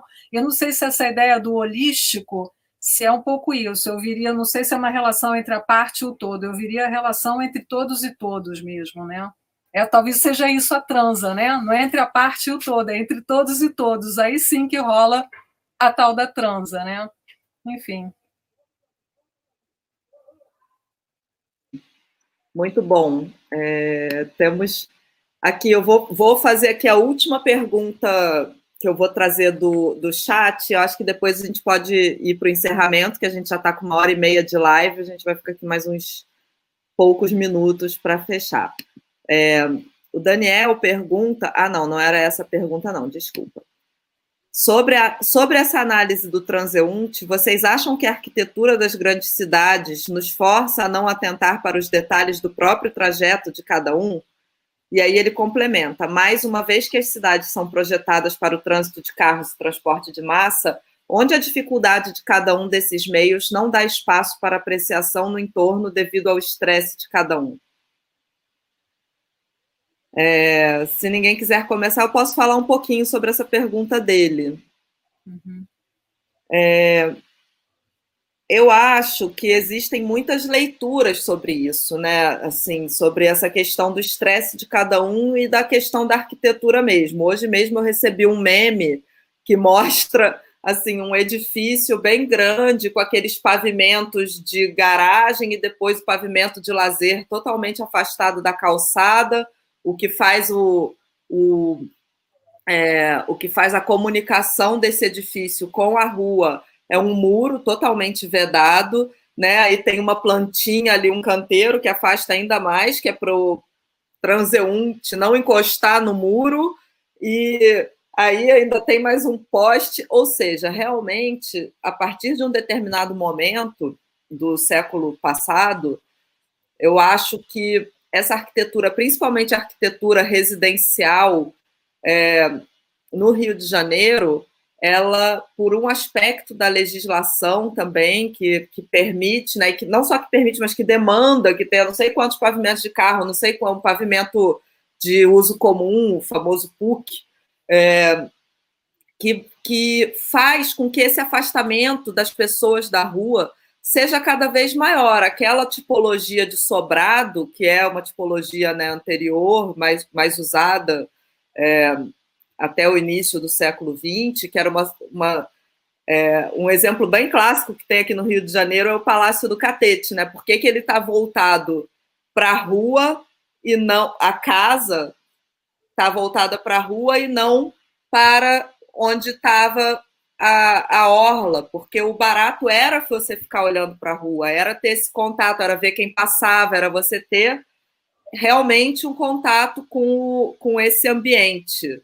Né? E, de repente, por questões de, né, de segurança, e essas questões de segurança, eu falo assim, não estou fazendo uma, uma coisa de causa e efeito, porque eu acho que a segurança é, é uma percepção e quanto mais grade, mais grade, o seu vizinho tem grade, você bota grade, aí o outro bota grade, quando você vê, você tem uma todo uma, um, um afastamento lotado de grades, porque um foi botando, outro foi botando, outro foi botando, e em que medida essas grades realmente trazem segurança ou apenas fazem essa separação com a rua?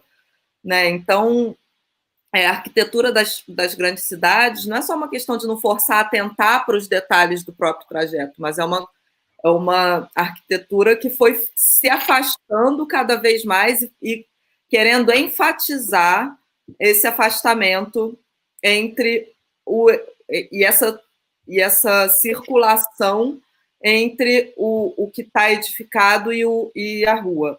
É, então, assim, eu acho que tem muito além disso, muito além nisso, né, nesse, debate, do que a, a própria questão do debate, do estresse, mas também tem, assim, tela, você anda olhando em tela, tropeça, é, né, tem uma, uma questão ali de uma sensação de produtividade, que aí eu acho que é um, uma questão que os, as pessoas, de uma maneira muito geral, vêm vem vivendo, né, de uma sensação de que você tem que estar tá responsivo, conectado e que disso vai depender o seu sucesso profissional, sei lá, você não pode perder o chat com os seus amigos, senão você vai ficar desatualizado. E isso tudo faz com, vai fazendo assim o excesso de informação, é, esse afastamento, essa sensação de conexão vai vai criando um outro tipo de transe que é um isolamento e uma, e uma não comunicação com quem às vezes pode estar passando ao seu lado na rua. Então são muitos transes, transeuntes e, e, e e questões que eu acho que estão não só na construção, mas também no modo de vida, que fazem com que, esse, com que esses trânsitos, transes e transeuntes né, se afastem e se unam, e, se e, tem, e os movimentos são complexos mesmo, não tem uma resposta para isso. Né? Eu acho que não é só.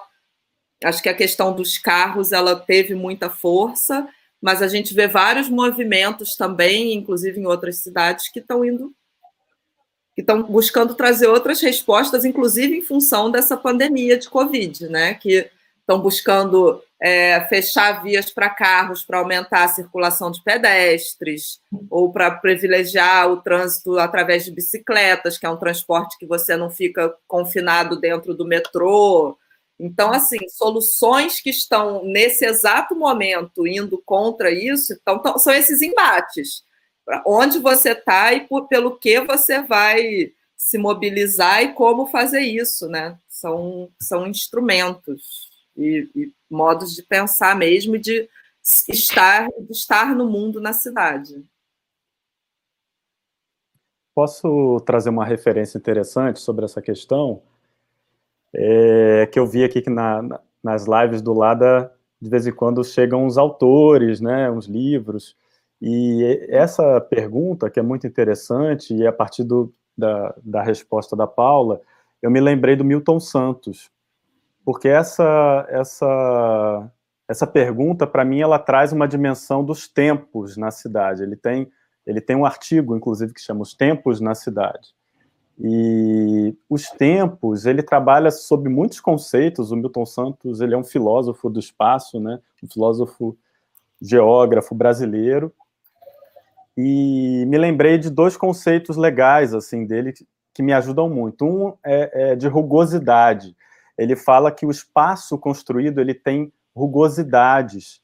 E essas rugosidades, elas são a historicidade da construção do espaço, que justamente entra numa relação é, de fricção com os, com os fluxos é, do mercado, os fluxos do capital, da circulação de mercadorias. Ou seja, a cidade ela é um agente ativo nas relações e, através das rugosidades do espaço construído, essa historicidade, essas memórias, essa ancestralidade né, que permeia as camadas da cidade, ela se faz presente.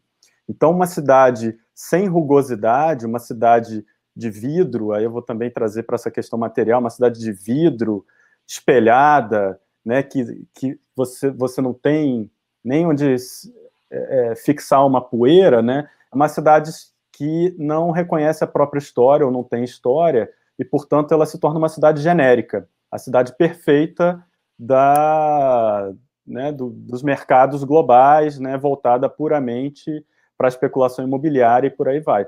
E um outro conceito que ele trabalha nesse texto, em outros, é o de homens lentos, né, que são essas figuras que estão ali no chão da cidade, ligadas às zonas mais opacas, as zonas mais de opacidade, em que justamente você só vai conhecer se você experimentar. E isso está ligado com relações de tempo, de temporalidade. É, bom, eu, eu vou, não, vou parar por aqui, mas eu achei bacana trazer essas referências do Milton Santos.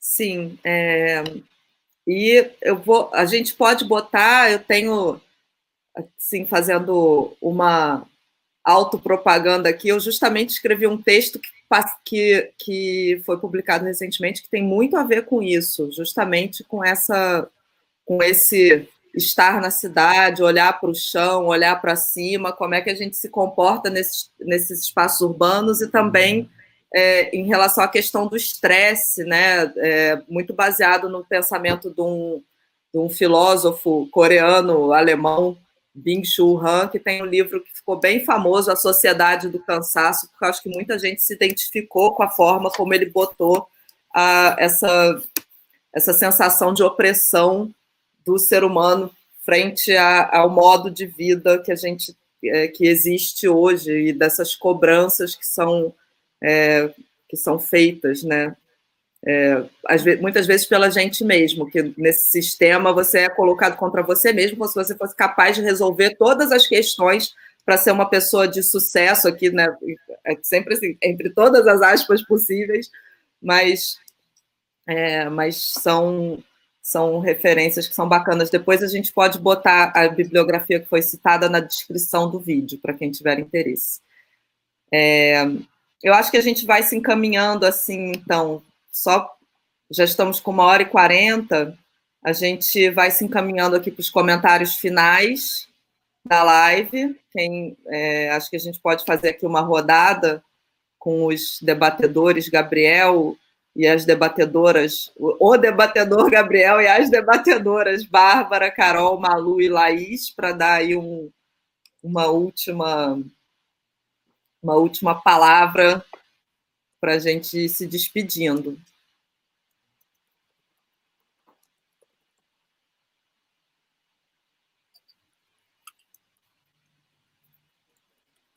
Bom, Gabriel, Bárbara, Carol, alguém? É, eu acho que era na ordem, mas o Gabriel. Ah, eu, eu, ia sugerir que a gente agora faça o reverso. Ah, então tá, então faz o reverso. Laís. Tudo bem. É, então eu agradeço, né, esse espaço, estar com vocês, poder discutir isso, poder apresentar o nosso projeto é bastante gratificante. Eu agradeço a todos que nos assistiram, todos que estiveram aí conosco na live, muito obrigada. E reforço o convite, acessem o nosso site, ruintranse.org e leiam as nossas histórias também. É, obrigada também, agradecer por estar aqui nesse momento. É, obrigada a todos que estavam presentes também. E fazer também o convite né, para as vocês acessarem nossa plataforma. E essa, esse momento assim, de debate sempre é, não acaba aqui, né? A gente vai sempre estar ainda falando sobre essas questões e sobre esses, é, esses tudo que a gente debateu aqui e eu, tudo que vem estar por vir também. Então é isso, gente. Muito obrigada.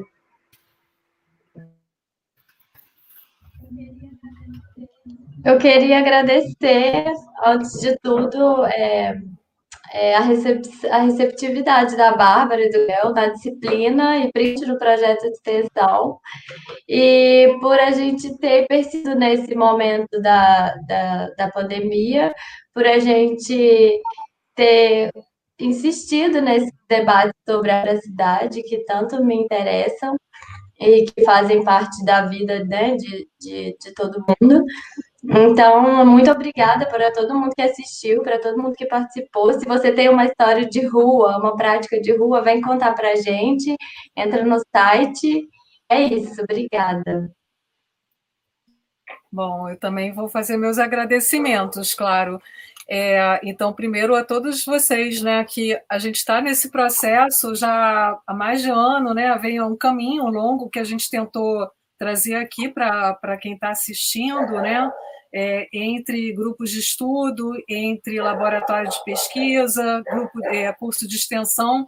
Então, já é um processo bem longo, é, sendo que alguns de vocês estão realmente desde a gente, desde o início com a gente. Então, é essa aposta nessa persistência, nessa continuidade, é, apesar de todas as surpresas que aconteceram no meio do caminho, é muito importante, né?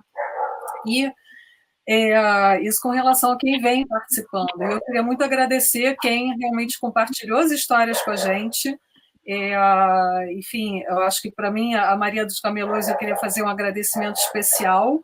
Acho que as pessoas estão nas ruas, a gente vai retomar esses contatos e tentar pensar como é, claro, manter o site vibrante, né, com histórias, mas a partir disso, o que, que a gente pode também fazer para se reforçar, né, reforçar esses laços, fazer rede nesses momentos assim de que a nossa cidadania está tão, enfim, empobrecida, enfraquecida, talvez, né? Então, minha ideia, pelo menos aquilo que eu gostaria de compartilhar, é isso, que para mim também esse espaço virtual pode ser esse lugar que no momento a gente pense em como seguir né, juntos e fazendo essas redes de sustentação das nossas vidas e vidas urbanas. É um pouco isso. Obrigada, gente.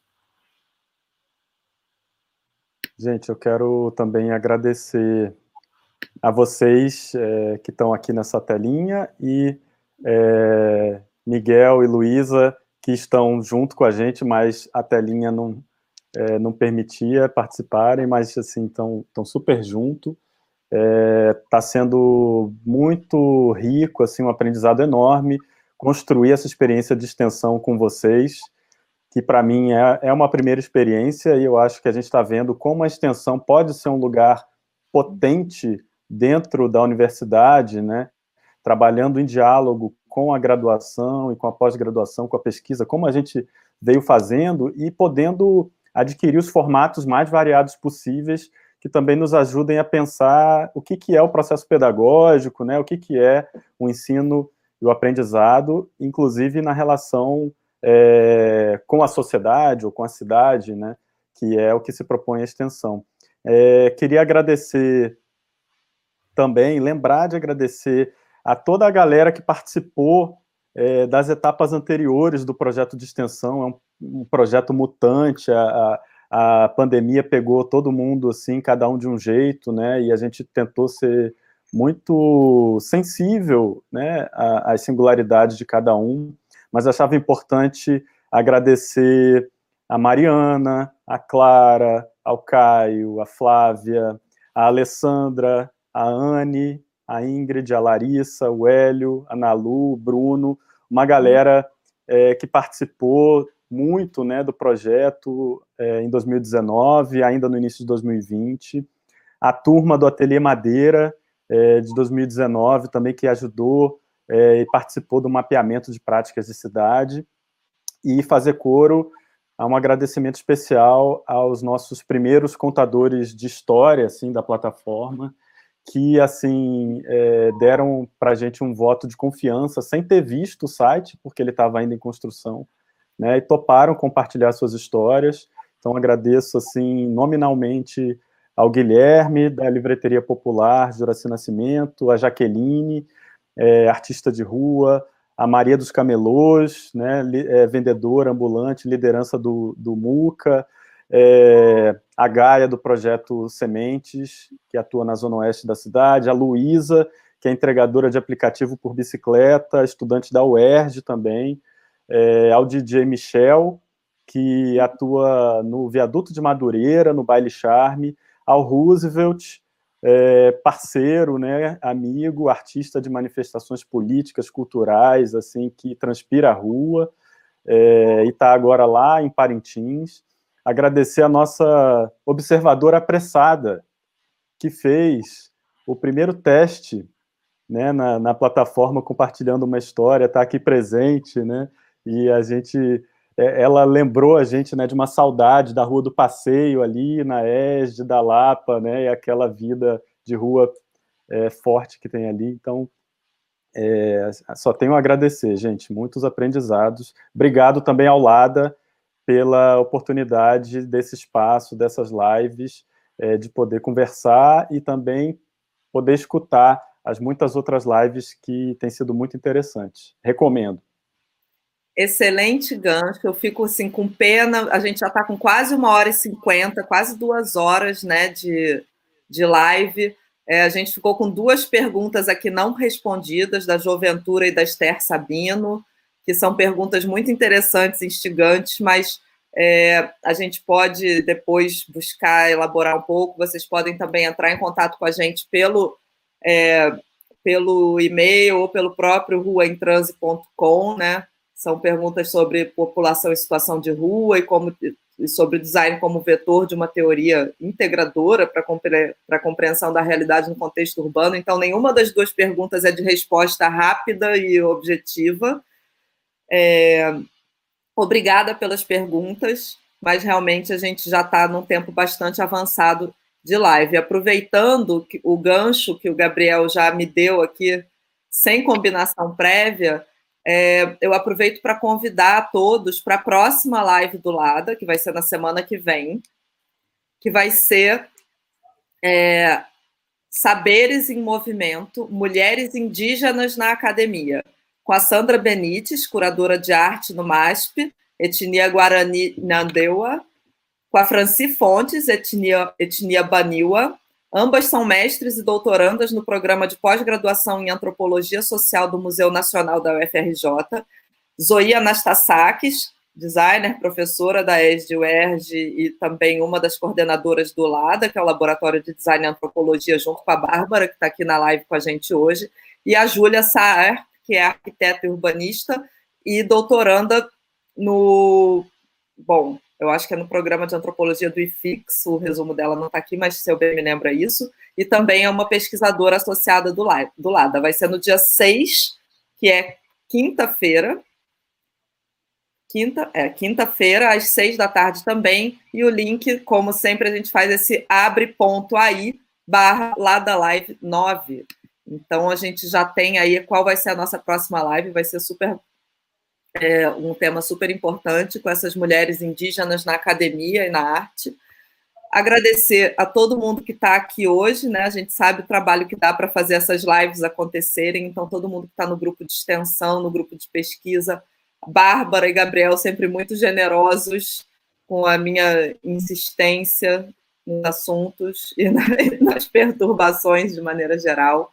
Muito obrigada, muito obrigada a todo mundo que ficou aqui assistindo até agora e a gente vai se despedindo. Curtam, compartilhem o canal, vão no site nosso, Rua em Transe. E é isso. Muito obrigada e até a próxima.